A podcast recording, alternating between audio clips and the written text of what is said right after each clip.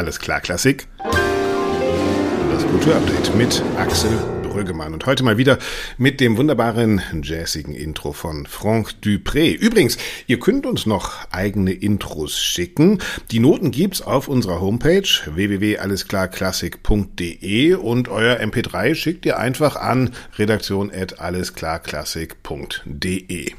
Ich war diese Woche mal wieder auf Reisen und zwar war ich am Wochenende, am letzten Wochenende in Berlin zum Deutschen Orchestertag. Das ist eine Veranstaltung, in der sich Intendantinnen und Intendanten der deutschen Orchester treffen, um über ihre um über ihren Alltag zu reden und natürlich Visionen für die Zukunft zu entwickeln. Und auch in diesem Podcast Alles klar Klassik vom Lismon Center der Bertelsmann Stiftung geht es um die Zukunft unserer Orchester. Und ich verspreche euch, es gibt durchaus tiefgreifende Denkanstöße, unter anderem radikal von Wladimir Jurowski, dem Dirigenten, unter anderem Generalmusikdirektor der Münchner Staatsoper.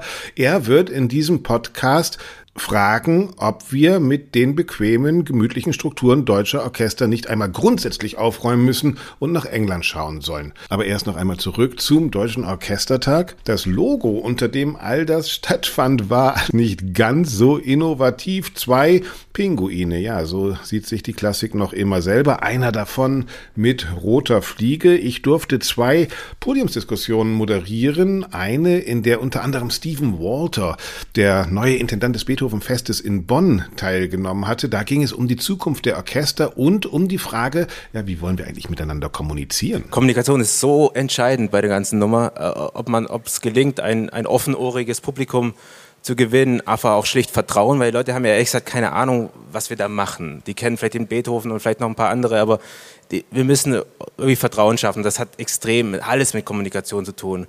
Da frage ich mich manchmal, da, habe ich schon manchmal Fremdheitserfahrungen einfach in. Also da drüben steht ein Pappaufsteller von einem alten Mann mit Fliege. Ich, ich weiß nicht, also Logo dieser Veranstaltung sind, sind zwei Pinguine, eine davon hat eine Fliege.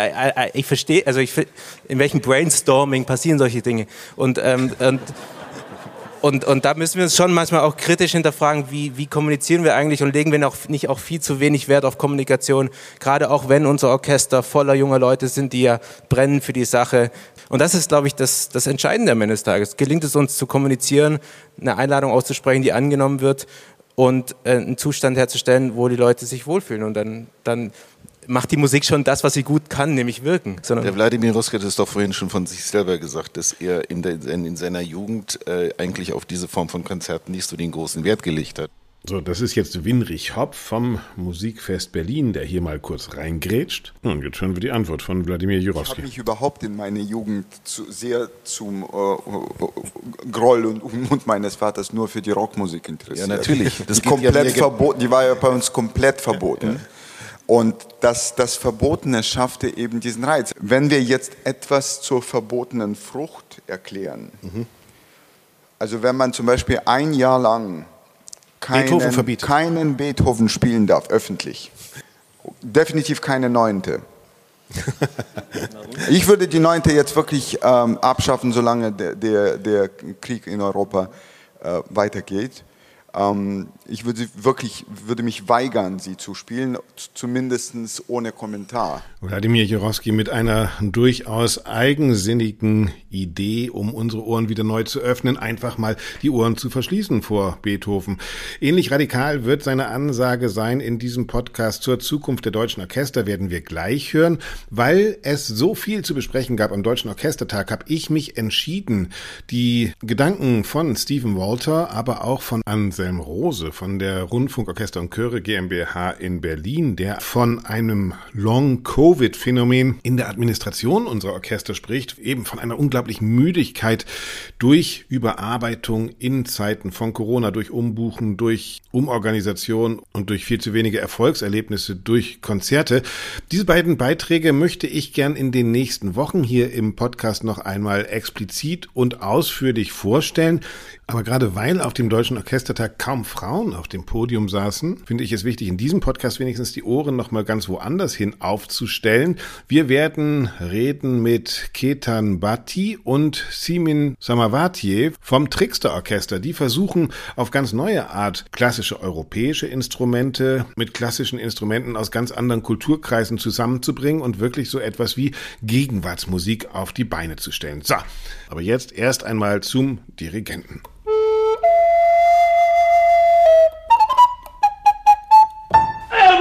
vergogna! Shame on you! I saw you both. Uh, always after. Always late. das war Arturo Toscanini. Ja, und genau so sind Dirigenten hoffentlich heute nicht mehr. Auf jeden Fall nicht Wladimir Jurowski. Er ist Chefdirigent des Radiosymphonieorchesters in Berlin und Generalmusikdirektor der Bayerischen Staatsoper. Ja, und er hat auf dem Orchestertag durchaus für vollkommenes radikales Neudenken geworben. Wir haben es eben schon gehört. Sein Orientierungskreis sind die Orchester in England. Er war bei dem London Philharmonic Orchestra. Denen fehlt die Sicherheit deutscher Orchester. Dafür seien sie aber, so Jurowski, persönlicher involviert in das, was sie so tun. Wie können wir deutsche Orchester umstrukturieren? Ein Gespräch mit Wladimir Jurowski. Was ich für sehr wichtig halte, ist, dass wir äh, versuchen, es ist nicht immer einfach und nicht immer möglich, dass wir versuchen, auch in der Zeit der schlimmsten Krisen und auch mit ganz äh, verheerenden Musikstücken trotzdem irgendwo ein Stück Hoffnung zu schaffen, weil äh, das ist ja auch die kathartische Rolle der Kunst. Man durchlebt eine Tragödie, aber Ende, am Ende kommt man gereinigt raus. Das, das kannten die Griechen noch und ich glaube, da hat sich in der Kunst eigentlich nichts verändert. Die Kunst kann toxisch sein, die kann hochtoxisch sein. Schostakowitsch ist ein Beispiel. Ähm, aber sie muss trotzdem am Ende eine Art Seelenkatharsis hervorrufen. Sie sprechen ähm, über Strukturen, in denen diese Katharsis stattfinden kann. Sie haben äh, gesprochen vom London Philharmonic Orchestra, dass sich bewusst wird, wir können unser Publikum fordern, wir müssen eine Identität schaffen, wir müssen auch mutig sein. Ist das ein Mut, den viele deutsche Orchester vielleicht gerade erst lernen? Genau, genau. Das ist, das ist äh, die, die Prozesse, die in England vor circa 20, 25 Jahre begann, eigentlich noch früher. Denn die große Orchesterkrise in äh, England war so am Ende der 80er Jahre angekommen. Und das war das erste Mal, dass der Staat, dass der englische Staat den Orchestern ernsthaft unter die Arme greifen musste mit einem Hilfsprogramm, damit sie überhaupt nicht untergehen. Denn sie haben sich äh, ich, ich, würde metaphorisch sagen, zu, zu sehr verspielt. Die, die waren in ihrer Routine so drin, dass sie einfach nicht gemerkt haben, als die große Krise ankam. Aber nach dieser Krise, und ich begann in London zu agieren Ende der 90er, Anfang der Nullerjahren, da war ein ganz anderes Selbstverständnis für die Rolle der Orchester, der Rolle der künstlerischen Kollektive, die dann auch anfingen wie Pilze nach dem Regen hervor zu, äh, zu sprießen. Und, und, und das hat sich bis jetzt eigentlich nicht rückgewandt. In London habe ich das eigentlich nur so erlebt. Und dann entstanden die ganzen jungen Orchester, wie zum Beispiel dieses wunderbare Aurora-Orchester, was auch nicht nur Kurrenze spielt im Stehen, auch die Aurora-Leute spielen im Stehen und auswendig. Was an sich noch keine Qualität ist, ja? Nein, aber die... Aber tatsächlich, viele deutsche Orchester spielen im Liegen fast noch, ja? Ja, das, das, will ich jetzt gar nicht kommentieren, wobei ich sagen muss, ich sagen muss, dass äh, bei uns äh, jetzt äh, im, im Rundfunkorchester hier in Berlin hat sich die Haltung, die schon immer extrem gewissenhaft und, und sehr ernsthaft war, sie hat sich noch äh, verändert in Richtung Risikofreudigkeit. Ich glaube, das ist das, was, was die englischen Orchester schon immer ausgezeichnet hat, äh, diese, diese unglaubliche Risikobereitschaft, die teilweise in den äh, ziemlich äh, äh, schrecklichen Verhältnissen fußt, in denen sie leben. Sie müssen dieses Risiko auf sich nehmen, sonst, sonst gibt es überhaupt nichts. In Deutschland ist alles durch die unglaublich langen Probezeiten und, und die reichlichen Subventionen bis jetzt alles gesichert gewesen.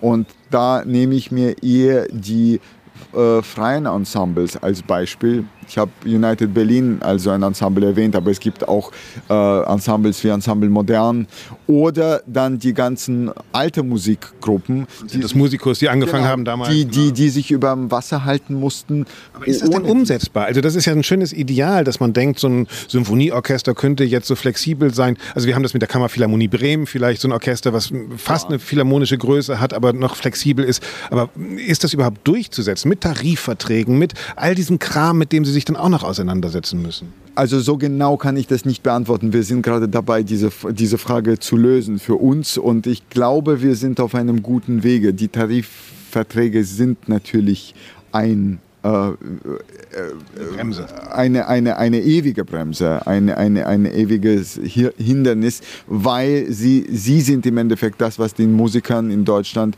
die soziale Sicherheit gibt, die es anderswo nicht gibt. Und das wäre natürlich fatal, wenn diese soziale Sicherheit komplett wegfallen würde. Heißt das jetzt, wenn wir da so reden, heißt das ja, wir müssen uns entscheiden zwischen Sicherheit oder Kreativität? Im Endeffekt schon.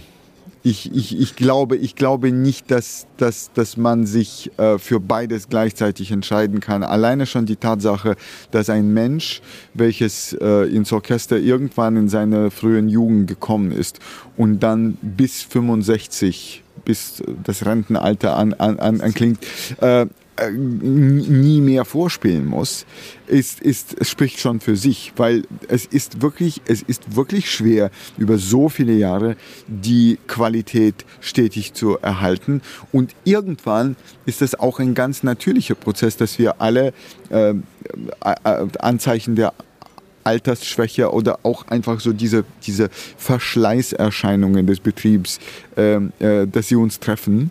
Das, das, sind, das sind normale professionelle Krankheiten und man muss einfach einen Weg finden, wie man diesen Krankheiten entgegentritt, ohne unmenschlich zu werden, ohne dass es nach einem äh, gnadenlosen äh, kapitalistischen Fließband aussieht, wo kannst du nicht mehr die Geige in der Hand halten, raus mit dir, es kommen zehn neue. Ist ja auch wichtig, ja. Es ist ja auch Wir- gesellschaftliche Verantwortung. Wir sind auch ein menschliches Kollektiv. Wir sind nicht nur ein Kollektiv der, der äh, Profis.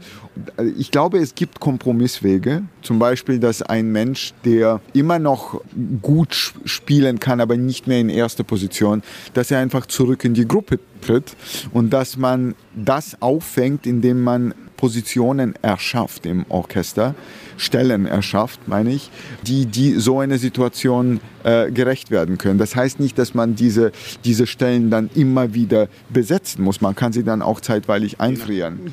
Ist ja auch eine Selbstverständlichkeit. Bei Sängerinnen und Sängern ist das normal, ja. Also die, die, die können irgendwann nicht mehr und werden nicht mehr gebucht. Aber ja, das Ja, ist. oder sie, sie, wenn sie im Ensemble sind, dann werden sie immer noch, das weiß ich noch aus meiner Zeit an der komischen Oper, äh, dann singen sie die kleinen Rollen und, und werden werden dann gefeiert von ihrem Publikum. Das- Natürlich. Und ich, ich, finde, ich finde, das Gleiche müsste auch im, im Musikerleben, in einem Orchestermusikerleben möglich sein. Aber da müssen sich die, diejenigen, die diese Institutionen leiten, und ich meine jetzt vor allem nicht die künstlerische, sondern die, die, die wirtschaftliche und die Gesamtleitung, die müssen sich dann Modelle erfinden, die so etwas erlauben. In der Corona-Krise haben wir ja gedacht, äh, sind wir etwa irrelevant? Warum kommen die Leute nicht? Jetzt ist der Krieg und plötzlich merken wir, Kultur ist ein Kriegsschauplatz geworden. Sie haben gesagt, was uns äh, entgegenschummert sozusagen, ist die Finanzkrise. In München wird schon der Kulturhaushalt gestrichen. Wie positionieren wir uns da als gesellschaftliche Größe auch in der Kultur? Oder, oder was ist denn die Rolle? Na, ich meine, die, die Rolle ist die ähm, eines Inspirateurs, e- eines Kollektivs, weil Orchester ist immer ein Kollektiv, eines demokratisch geführten äh, menschlichen Kollektivs, was gemeinsam wertvolle Kunstprodukte erschafft. Sich verständigen muss auch, ne? Ja, und quasi äh, äh, in der Gesellschaft ein gewisses äh, soziales Modell vorlebt. Ich finde also Orchester oder Chor auch ein, ein sehr interessantes Konstrukt, weil es im Endeffekt genau die Gesellschaft widerspiegelt, die äh, es äh, gebiert, die es trägt. Orchester in der Form in der autoritär geführten Form aus dem 19. Jahrhundert, aus der Zeit der großen Monarchien und dann noch eine viel stärkeren autoritären Form des 20. Jahrhunderts, weil die Orchesterleiter der 20. Jahrhunderts sind ja nicht zufällig in der Zeit der großen Diktatoren äh, entstanden. Ich sage ich sag mal so, Menschen, die gemeinsam singen oder die gemeinsam auf Instrumenten Töne produzieren, können sich nicht gleichzeitig bekriegen. Es, äh, der Krieg kann in Proben manchmal entfachen und der äh, muss vielleicht auch stattfinden, ja? Genau, zumindest eine Diskussion, aber die muss dann im Endeffekt einem gesunden Lebenskultur und lebensrettenden Selbstverständnis für dieses Zusammenagieren und sich mit seinen Interessen teilweise auch ein bisschen zurückstecken können. Und das, das ist das, was wir da vorleben. Herr Jurowski, vielen herzlichen Dank. Es gibt viel zu tun, aber Sie scheinen da viele Ideen zu haben. Dankeschön. Danke Ihnen.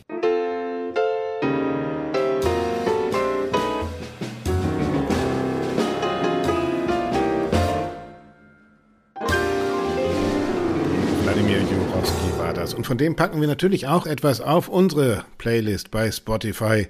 Ich schlage vor, den Planeten Mars von Holz. Natürlich interpretiert von Wladimir Jurowski und eben dem London Philharmonic Orchestra. Auf der Spotify-Playlist Brüggemanns Classic Update.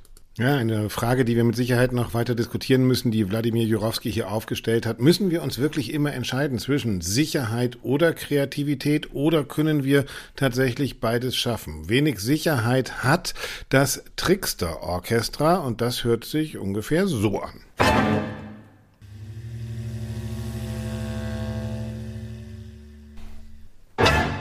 Die Köpfe dieses etwas anderen Orchesters sind Ketan Bhatti und Simin Samavatje. Seit einigen Jahren versuchen sie, klassische europäische Instrumente wie zum Beispiel Geigen oder Flöten zusammenzubringen mit klassischen Instrumenten aus anderen Kulturkreisen, etwa der Ud oder was weiß ich was, und im Zusammenexperimentieren Klangräume zu schaffen, die wirklich Gegenwartsmusik widerspiegeln. Aber was weiß ich schon davon? Lassen wir es uns doch erklären was genau im Trickster Orchestra passiert von Ketan Bhatti.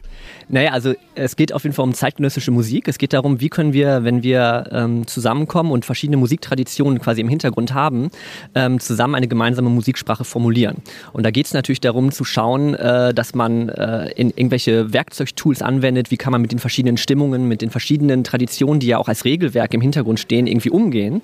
Was passiert ist, dass wir eigentlich schon längst eine sehr vielfältige Gesellschaft haben und wir finden diese Instrumente, diese Menschen schon längst hier, also jetzt zum Beispiel in diesem Fall Berlin, wo wir leben und arbeiten, vor allem vor. Aber diese Menschen und auch diese Instrumente kommen eigentlich immer nur so in Randpositionen vor. Sie werden quasi immer auf ihren Platz verwiesen im Rahmenprogramm von XY. Sie, Ethnisch besetzt genau, und so weiter. Es wird, es wird auch immer dann gesagt, traditionelles Instrument und die, und die Violine ist aber kein traditionelles Instrument, also völliger Unsinn. Und jetzt hat sich aber in den letzten zehn Jahren, glaube ich, viel getan. Also der ganze Diskurs um ja, postkoloniale Theorie, um, um postmigrantisches, äh, postmigrantische Gesellschaft, er kommt jetzt langsam, die Musik ist immer ein bisschen langsamer, kommt jetzt langsam in der Musik an und es wird klar, okay, äh, wir können nicht eigentlich weitermachen, dass der Großteil auch unserer, unserer Mittel, die wir haben als Gesellschaft, eigentlich in die Subventionierung von einer, äh, von einem Muse einer Art von musealen Archivierung von einer Musikform, die zwischen 1750 und 1920 stattgefunden hat, stattfindet, sondern dass wir eigentlich zeitgenössisch sein wollen, müssen. Und zeitgenössisch heißt heutzutage vielfältig, weil wir sind ein, längst eine vielfältige Gesellschaft. Zeitgenössisch und äh, gegenwärtig ist Musik ja theoretisch immer, ja, also in der Zeit, in der sie entsteht, aber sie hat, verweist natürlich auch immer auf Kultur und auf Vergangenes. Wie, wie, wie funktioniert das denn bei euch? Also, weil ihr müsst dann ja auf unterschiedliche auch Traditionen und Vergangenheiten aufbauen und man sagt, Musik ist sozusagen universelle Sprache. Ist aber ja eigentlich Quatsch. Also wenn ich äh, japanische Raka oder sowas höre, verstehe ich erstmal nicht so wie eine Dur-Moll-Harmonik. Das heißt, ist Musik dann für euch auch eine Sprachform, die man übersetzen muss oder wo Übersetzung nicht nötig ist? Ich glaube, wo übersetzt werden muss, ist in den unterschiedlichen Sozialisationen. Musik ist Musik. Ähm, wir sind aber sehr unterschiedlich in der Art und Weise, wie wir Musik äh, machen, wie wir Musik gelernt haben. Wichtig ist erstmal, dass wir einen Weg finden, wo wir nicht erstmal viel Zeit verschwenden, dass wir uns gegenseitig beibringen, was wir wie gelernt haben. Und dass ich jetzt jemandem erklären muss, wie eine Swing-Phrasierung im Jazz funktioniert oder eine Bebop-Phrasierung oder äh, warum Barockmusik eine andere Phrasierung hat und so weiter und so fort. Äh, oder eben was eine Makam ist. Darum geht es uns nicht äh, sondern uns geht es wirklich darum zu sagen, okay, jeder hat seine eigene Sozialisation, wir kommen jetzt in einen gemeinsamen Raum. Wir würden Klangraum quasi? Genau, in einen Klangraum. Wir würden normalerweise gar nicht zusammenarbeiten, wenn uns nicht jemand zusammenführen würde. Und ähm, jetzt geht es darum, wie kann jeder aus seiner Komfortzone heraus, wenn wir das alle gleichzeitig hinbekommen, fühlt sich für uns alle gleich seltsam an. Und da produzieren wir jetzt Musik. Und sie ist manchmal komponiert, sie ist auch auf jeden Fall improvisiert. Multiple Aneignung. Mhm. Ja, sehr schön. Genau, den mag ich, den Begriff. Sehr schön. Ja. ja, vor allem, also äh, ich mag auch diesen Begriff der Nachahmung sehr, der auch im, so im postkolonialen Diskurs oft vorkommt, wo halt die Idee ist, letztlich geht es jetzt nicht darum, dass man sich versteht. Ja, also es, ich, äh, in der Theorie kann ich dich gar nicht verstehen komplett, weil du bist immer von mir irgendwie getrennt. Ich sowieso nicht, ja. Ich sowieso nicht, genau. Aber, aber in der Idee ist es, dass äh, in der Interaktion mit meinem Gegenüber eigentlich immer Nachahmungsprozesse stattfinden, in denen wir uns gegenseitig ineinander oder aneinander anverwandeln. Und dann, wenn wir das beide tun, kreieren wir eigentlich in diesen Verwandlungsprozessen, in diesen Nachahmungsprozessen eine gemeinsame Ebene und die können wir dann verstehen. Und das ist aber auch so ein pragmatischer Ansatz, so nach dem Motto, es ist so ein bisschen wie auch so pluri, äh, plurilinguale äh, Ideen, dass man sagt, man muss jetzt nicht alles verstehen, aber ich muss auf dem Markt mit dir irgendwie umgehen können. Und so können wir auch mit der Musik umgehen. Wir müssen einfach erstmal Musik machen einfach.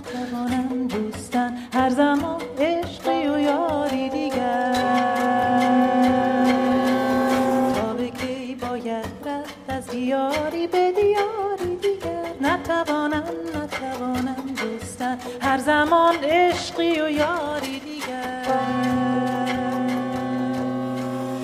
Klingt wahnsinnig simpel und wahnsinnig easy. Ja, wir müssen einfach nur Musik machen. Aber genau diese Leichtigkeit scheint ja in vielen Symphonieorchestern verloren gegangen zu sein, weil dort muss man erstmal lernen, da muss man Noten spielen, da muss man sich auf ein Repertoire einigen. Dann hat man noch einen Dirigenten, der den Takt vorgibt.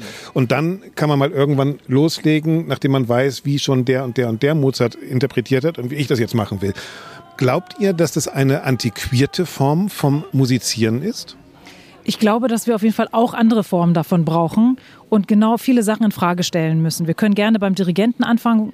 Was ist seine Aufgabe und was ist nicht seine Aufgabe? Gibt es vielleicht auch einen anderen Weg als den, der üblich ist bei uns und eben auch die OrchestermusikerInnen. Wie wäre es, wenn sie mehr Mitspracherecht hätten, mitgestalten dürften?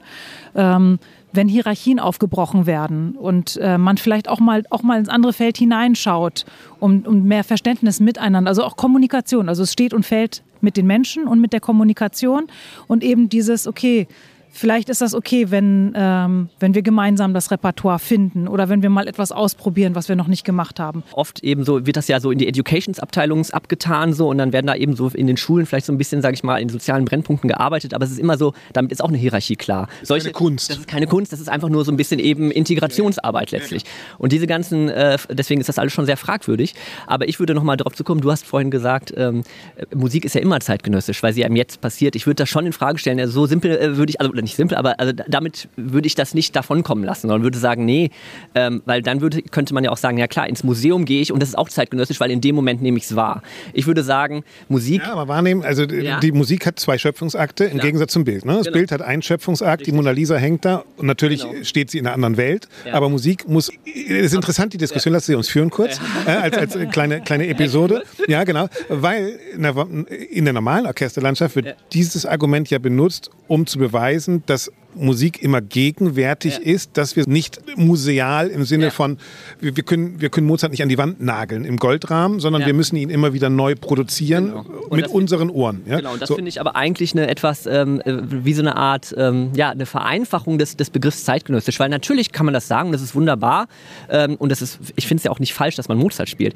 aber äh, es ist natürlich ein Riesenunterschied, ob ich mich quasi mit dem ersten Schöpfungsakt auch, also dem komponierenden Schöpfungsakt auch in der Zeit bewege und und überlege, was sind eigentlich gerade die Themen. Und dann fragt man sich schon, ist denn eigentlich eine Wagner-Oper mit ihrem Inhalt, hat, was sagt die eigentlich noch über die heutige Gesellschaft aus? Wollen wir das überhaupt noch wissen? Was das, ist das wirklich noch ein legitimer Beitrag, dem wir so viel Platz einräumen müssen? Oder könnten wir vielleicht viel mehr zeitgenössisch sein, weil das ist ja der Witz, dass die frühere, in der früheren Zeit, also gerade Mozart, ja zeitgenössisch war. Also das heißt, als Mozart geschrieben hat, hat er geschrieben und hat in die, das war der neueste Shit. So, ja. ne? Und wir machen unter halt anderem auch, weil es eine Türkenbelagerung in Wien gab, äh, gab es auch sozusagen wenigstens den von Mozart genau. sogar ernsthaften Versuch, genau. türkische Musik irgendwie ins ja. Dur-Moll-harmonische System reinzubringen genau. und da sozusagen auch eine Gegenwärtigkeit von Interkulturalität zu schaffen. Genau. Ich meine, bei Mozart hört man das, Anankur sagt das immer, ja. der hat auch das Jodeln als Liebes Volksmusik benutzt, ja, hat also sozusagen mhm. gehört, was ist in den Bergen, ist ja nichts anderes, ja, ist ja total schnurz, ist auch eine Form von Volks Kunst, Musik. Ja? Aber, aber, aber vor allem der Punkt ist ja, es war halt zu dem Zeitpunkt der heißeste Scheiß. Und was wir hier machen, und das jetzt um deine auf die, äh, weil du meintest, ist das jetzt antiquiert, was hier in der Orchesterlandschaft passiert? Ich würde halt sagen, naja, äh, es ist auf jeden Fall der Größteil der Bemühungen und der Anstrengung und des Geldes geht halt in den Bereich des, wo ich das museal nennen würde. Ja, das, das, das, also äh, Fabienne Levy hat diesen schönen Artikel geschrieben, ich weiß nicht, du kennst in der NMZ über die Fetischisierung des kulturellen Erbes. Und äh, das finde ich trifft sehr gut. Und ich würde einfach sagen, lass uns die Schwerpunkte ein bisschen verschieben. Lass uns zeitgenössisch werden. Lass uns, und das heißt natürlich dann vielfältig. Heißt aber auch, die Selbstverständlichkeit ist noch lange nicht da, oder? Weil wir es ja auch nur kennen, immer nebeneinander. Also ich weiß, äh, äh, chinesische Neujahrskonzerte oder sowas, ne, die dann mit den Wiener Philharmonikern, da wird ein bisschen Strauß und ein bisschen, äh, nicht Tandun, aber äh, traditionelle chinesische Musik gespielt. Und das wird sozusagen als, guck mal, so machen wir das, guck mal, so macht ihr das. Und jetzt gehen wir nach Hause und finden es irgendwie interessant, aber verstehen es nicht. Ja? Die Verschmelzung, die findet ja bei uns alltäglich sowieso statt. Also in so einer Stadt wie Berlin, Exactly. Wien, was weiß ich. Nee, also so hat es auch bei uns angefangen. Also wir haben einfach schon immer äh, Musik gemacht, die irgendwie immer so an diesen Grenzbereichen gearbeitet hat. Und als wir anfingen mit dem Orchester 2013, da hatten uns einfach die Klänge interessiert. Wir haben halt in einem Projekt der Berliner Philharmoniker ähm, mit, sind wir auf verschiedenste Instru Instrumentalistinnen gestoßen, Koto-Spielerin, Sheng-Spielerin, Kanun-Spielerin, natürlich dann die ganzen Berliner PhilharmonikerInnen und dachten einfach, boah, das ist ja alles da, lass uns mal damit was machen, das klingt ja geil. Wie können wir, was für Texturen passieren denn, wenn die, der Posaune-Spieler die Koto-Spielerin nachahmt und versucht auf der Posaune Sounds zu machen, die eigentlich die Koto kann und, und vice versa.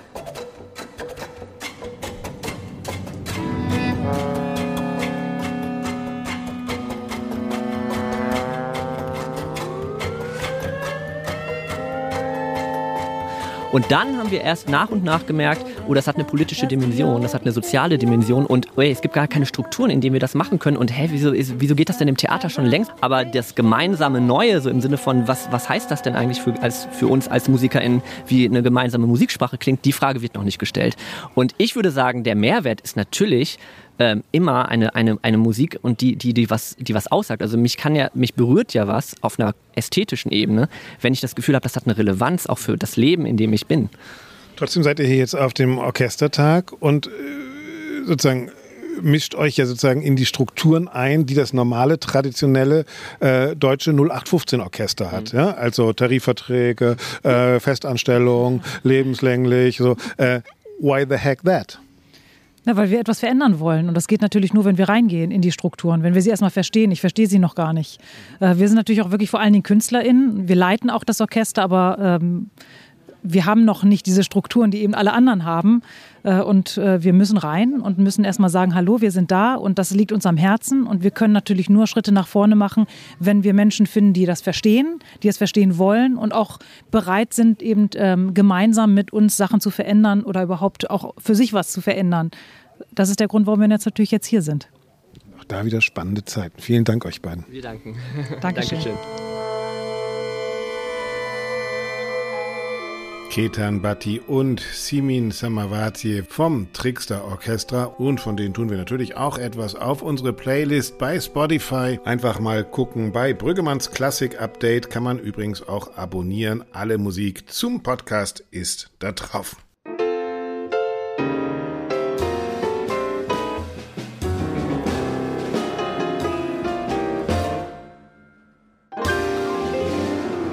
So, und da sind wir wieder für den Rest vom Fest oder das, was in der letzten Woche passierte, was in der nächsten Woche passiert.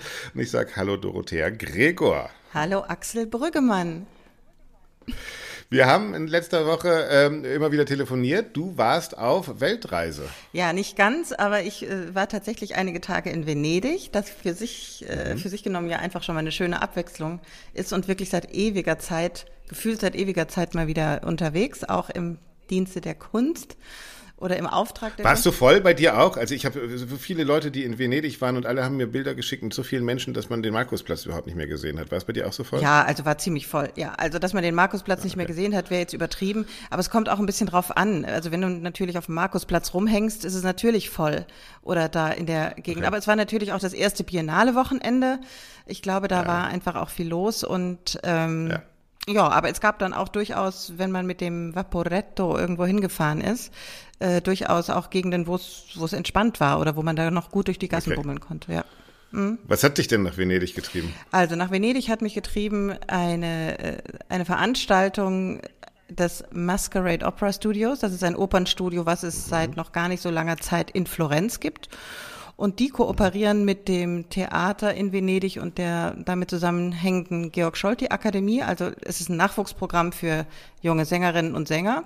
Und das Interessante an dem Opernstudio-Modell ist in Florenz, dass es nicht direkt an einem Theater aufgehängt ist. Und ähm, da gab es eben einen großen Showcase in Venedig. Also die haben tolle Sänger, tolle Stimmen.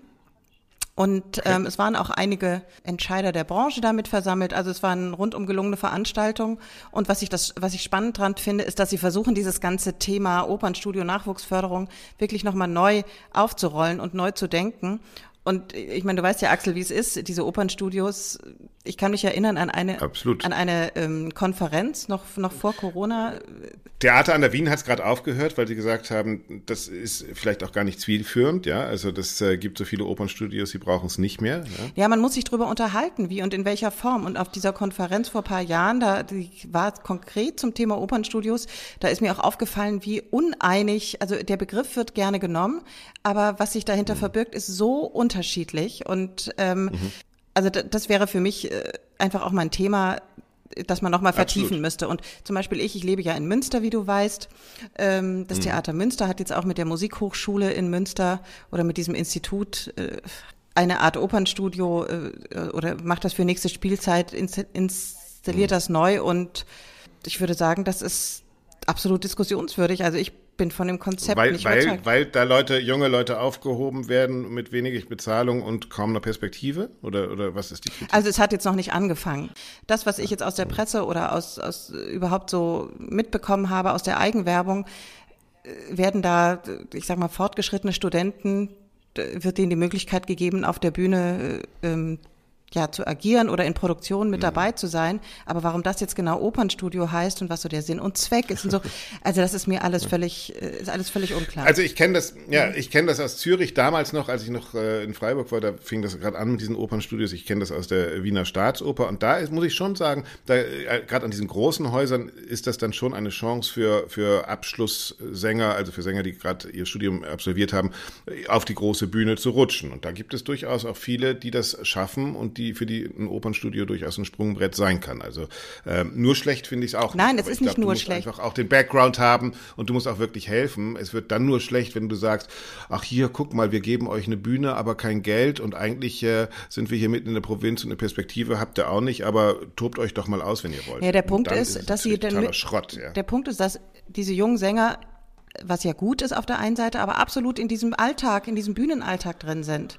Und das ist für eine junge Stimme nicht immer das Beste. Und ich frage mich, wer da denn drauf guckt und wer da schaut und wer die wirklich begleitet und wer wirklich, also sind das einfach billige Arbeitskräfte? Das ist ja immer die große Kritik an diesen Opernstudios, Mhm.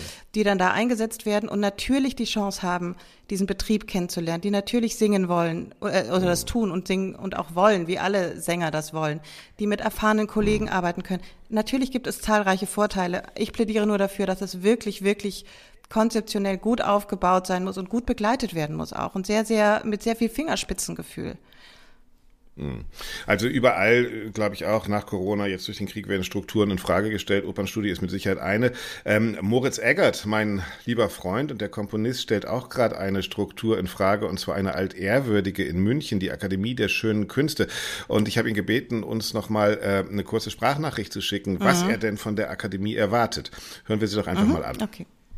Lieber Axel, hier ein Statement zur Bayerischen Akademie der schönen Künste von einem Mitglied. Man muss sich die Frage stellen, ob eine Akademie, wie sie einmal im 19. Jahrhundert als eine Art Ehrenloge und Privatclub für ältere Herren ersonnen wurde, überhaupt noch zeitgemäß ist. Viele der bedeutenderen Akademien in Deutschland haben das erkannt und sich neu erfunden. Vor allem sind sie aus Phasen des internen Dissens und des kritischen Diskurses jedes Mal wirklich verändert hervorgegangen. Dies kann man von der Bayerischen Akademie nicht sagen, denn sie lässt interne Kritik überhaupt erst gar nicht zu. Nach wie vor ist es eine männerdominierte Akademie. Es gibt keine einzige Abteilungsleiterin. Es gab noch nie eine Präsidentin. Gleichzeitig gibt es strengste hierarchische Strukturen. Das Direktorium trifft Entscheidungen an den Mitgliedern vorbei und hinter den Kulissen blühen Vetternwirtschaft, Mauschelei und Intransparenz. Schon die Frage nach einem simplen Haushaltsplan, die ich gemeinsam mit der Schriftstellerin Petra Morsbach stellte, kann zu einer fast ein Jahr dauernden Odyssee werden, da die Verantwortlichen natürlich genau wissen, dass die Zahlen sie nicht gut aussehen lassen. Wenn man die Zahlen kennt, sieht man, dass die Ausgaben, die Akademie einfach nur zu erhalten, in keinerlei Verhältnis zu den zur Verfügung stehenden Geldern für Veranstaltungen stehen. Der Bayerische Staat und die Friedrich-Bauer-Stiftung finanzieren mit nicht unerheblichen Zuwendungen eine Art Zwergmoloch, der nach außen hin kaum Wirkung entfaltet, außer wenn wieder mal Mitglieder in großem Stil austreten oder Mitglieder trotz sexueller Straftaten mit beweihräuchernden Festschriften überschüttet werden.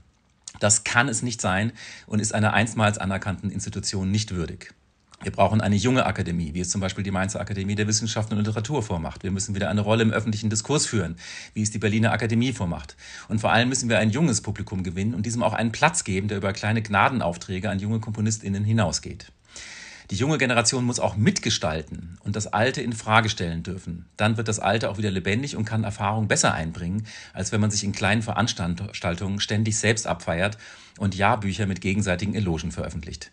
Denn genau das ist das, was die Akademie eigentlich vor allem tut. Ja, das war Moritz Eggert, der fordert von der Akademie der Künste mehr Transparenz. Äh, es geht ja hauptsächlich um den Zyklus Lied und Lyrik. Ähm, wohin fließen die Gelder? Er kriegt keinen Einblick. Ähm, da scheint sich die Situation ein bisschen zuzuspitzen. Aber vielleicht auch symptomatisch für unsere Zeit, dass wir diese großen Institutionen gerade überall in Frage stellen, oder Dorothea? Ja, äh, apropos Institutionen, im Mai, die neuen Spielzeitprogramme. Ja. Die fallen von den Bäumen wie die Blätter im Herbst. Ja. Also, Ja. ähm, erzähl mal, hast du das verfolgt ein bisschen oder kriegst du da was mit? Hat dir irgendwas besonders gut gefallen? Ja, es ist ja noch mittendrin so ein bisschen. Ich äh, verfolge es aus dem Augenwinkel. Es ist wahnsinnig viel.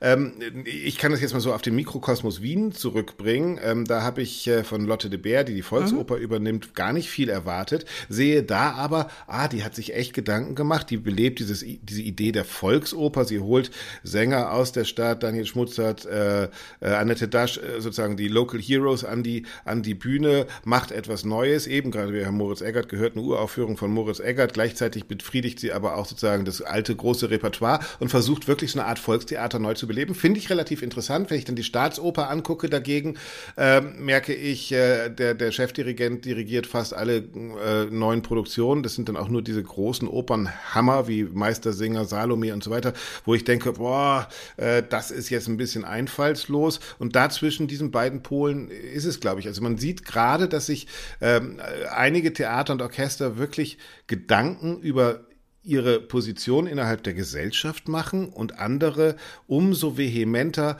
einfach stur weitermachen wie immer. Und ich glaube, in diese beiden Kategorien kann man diese Spielpläne, die momentan rauskommen, relativ gut einteilen. Mhm. Ja, interessant. Also Wäre mein Mhm. Das, das finde ich äh, das ganz, ganz interessante Beobachtung. Also ich äh, beobachte, dass äh, mit sehr viel Schwung da wieder Pressekonferenzen gegeben werden und äh, Programme vorgestellt. Und da merkt man schon, was im Hintergrund gearbeitet wird.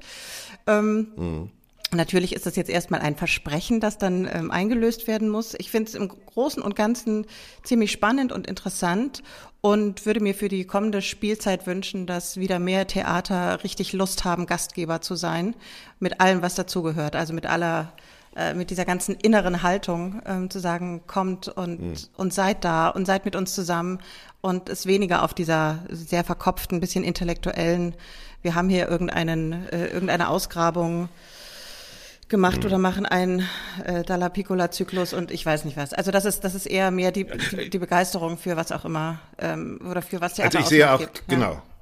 Ich sehe das auch, es gibt auf der einen Seite diese Mattheit und Müdigkeit äh, und auf der anderen Seite, diese, diese unbedingte Wille, wieder was zu probieren. Auf dem Orchestertag habe ich äh, Anselm Rose getroffen Mhm. von, vom, vom äh, Orchester äh, in Berlin, äh, der gesagt hat, dass sein Team unter so einer Art Long-Covid äh, leidet, weil, weil alles äh, immer wieder neu geplant werden musste, immer wieder verschoben wurde, dann nicht stattgefunden hat, dass der Frust wahnsinnig groß war. Und das sehe ich tatsächlich bei vielen Theatern und Orchestern jetzt, dass man sich zum letzten Mal, es ist wirklich so Marathon, die letzten äh, fünf Kilometer, dass man sagt, okay, komm, das hauen wir jetzt ins Ziel und wir stemmen uns jetzt noch einmal, bäumen wir uns auf, weil jetzt haben wir auch die Hoffnung, dass es nochmal richtig losgeht. Und das wünsche ich echt allen Theatern und allen Opernhäusern, dass es jetzt auch wirklich nochmal losgehen kann und dass auch das Publikum wiederkommt und dass wir ähm, diese, diese kunstleere Zeit äh, einfach ähm, beenden können und sagen können, wir haben alle wieder Bock auf Kultur und verdammt, in unseren Theatern passiert auch dann was, was uns Ja, wieder etwas sagt. ja, Also absolut. das wäre mein Wunsch in die nächste Saison. Ja, nicht nur, dass es, ja. auch, dass man einfach, wenn man über Kunst spricht oder dass das, das ähm, auch in die Theater geht, da spricht man ja auch übers Leben. Also man spricht über Beziehungen, man spricht Ja. über äh, Gefühle, man spricht über was auch immer und und und das ist irgendwie so dringend notwendig gerade. Also das äh, habe ich so das Gefühl, dass dass das uns allen gut tun würde. Und ähm, Axel, wenn wir mal ganz ehrlich sind, darum geht's ja auch in unser aller Leben, um jetzt mal etwas pastoral daher zu quatschen, dass man wirklich jeden Tag aufsteht und sagt, ich mache es besser als gestern. Oder ich versuche es zumindest. Und ähm, das, Ach, man kann auch einfach mal einen Tag liegen bleiben und sagen, heute mache ich gar nichts. Also das finde ich, ich bleib auch. mal ein bisschen besser liegen als gestern. Ich Ja, bin dieses ja, Mal noch genau, ein bisschen mehr. Gemütlicher. Genau, noch ein bisschen genau. fauler. Du, Ja. Aber ich glaube auch, die Begeisterung, das ist das Wichtigste. Und vielleicht sollten wir auch mit dieser begeisternden äh, ähm, Perspektive aufhören. Ich hatte noch mal wieder äh, Ukraine und Gergiev auf dem Programm, aber ich finde, das skippen wir jetzt einfach. Äh, hast du noch einen gute Laune Musiktipp für uns wenigstens, für unsere Playlist? Der gute Laune Musiktipp, sag mal. Ja. Steht das in meiner Job Description hier? ja. Nein, also für die Playlist meinst du? Ja, also pass auf. Ja.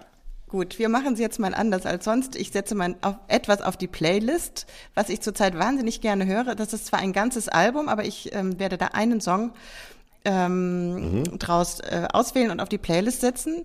Das Album ist von Elton John und das sind die sogenannten The Lockdown Sessions. Das ist ein Album, Geil, Elton John, Elton John muss ich ganz kurz erzählen, war das erste Popkonzert, Ja. äh, in das ich so in den 80er Jahren gegangen bin, in der Bremer Stadthalle, Elton John. Das war mein erstes Konzert, in dem ich war. Ja. echt? Klammer, Klammer zu, ja. Okay. Und Mit Carsten, Carsten Speck. Carsten, verdammte Hacke. nee, Carsten, Carsten war ganz lang. Carsten hat, war damals schon zwei Meter groß irgendwie. Und der war Elton John. Und der hat dich dann auf die Schultern genommen, dass du auch was sehen konntest, oder was? Ja, nein, wir haben in der Stadthalle, wir haben in der Stadthalle, weil unsere Eltern Angst hatten, oben in dem Rang sitzen müssen. Wir durften gar nicht so Frontstage, sondern wir haben ganz brav da oben gesessen. Und Klein Axel halt hat sich das angeguckt wie in der Oper und überhaupt erstmal den Sinn eines, eines Popkonzerts überhaupt nicht verstanden. Aber Elton John. Okay, weiter. Die, die, die Lockdown-Session. Genau, das ist ein Album, was er aufgenommen hat ähm, letztes Jahr oder während des Lockdowns mit äh, allen möglichen anderen Künstlern zusammen. Also es sind, glaube ich, 16 S- Titel drauf, ähm, jedes mit einem anderen Künstler und die haben das teilweise, glaube ich, auch über Zoom aufgenommen, äh, wie auch immer. Die Entstehungsgeschichte kann man alles recherchieren im Internet. Es sind aber wirklich, wirklich coole Songs dabei rausgekommen. Und ähm, da würde ich auf die Playlist setzen den ersten Titel Cold Heart mit Dua Lipa. Ist, glaube ich, auch ziemlich bekannt. Und After All. Okay, cool. Beides Titel von Elton John, die machen mir mega gute Laune. Ich liebe die gerade zu hören, gerade bei dem schönen Wetter und das bringt mich in so eine gute Stimmung, Sehr ähm, cool.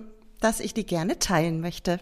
Okay, ich, ich mach's ein bisschen verkopfter, aber auch eigentlich Zuhörmusik, äh, und zwar im äh, Rekurs auf Bach, weil wir heute so oft von ihm geredet haben. Moritz Eggert, die äh, Goldberg ähm, Reflections, äh, Niklas Liepe spielt Geige, äh, finde ich ein, eine ganz gute Brücke zwischen äh, damals und heute. Das von mir. Ah, sehr schön. Kenne ich noch nicht, höre ich mir an. Bin gespannt. Und weil wir nicht jeden Tag besser werden wollen, sag ich dir, ich fahre übers Wochenende nach Italien, um keine Kunst und Kultur anzugucken, sondern um mit der Familie am Pool zu liegen. Ich verbessere mich überhaupt nicht Herrlich. am Wochenende. Ja. Ja, du verbesserst deine, deine Familienperformance wahrscheinlich extrem an dem Wochenende. Genau, genau. Und deshalb hau ich jetzt denn du hast zwei, ich hau jetzt auch noch einen drauf. Äh, Mein, äh, mein, mein, mein Fahrt-Soundtrack, ähm, natürlich Pavarotti aus Mio, so. Und das ist das, das, Oh, das State ja, of Mind, mit dem Ach, ich jetzt nach wunderbar. Italien fahre. Ich fahr, ich fahr nach München. Ich habe Anfang der Woche eine Konferenz dort, berichte ich nächste Woche. Und München, Axel, du Top. weißt es, die nördlichste Stadt Italiens. Yes, dann sind wir beide in Italien quasi. Ja? Genau. genau, alles So machen klar. wir's. Doro, Also, bis dann. Ciao, haltet die Ja, Ohren steif, ihr da draußen. Bis dann, baba. Tschüss.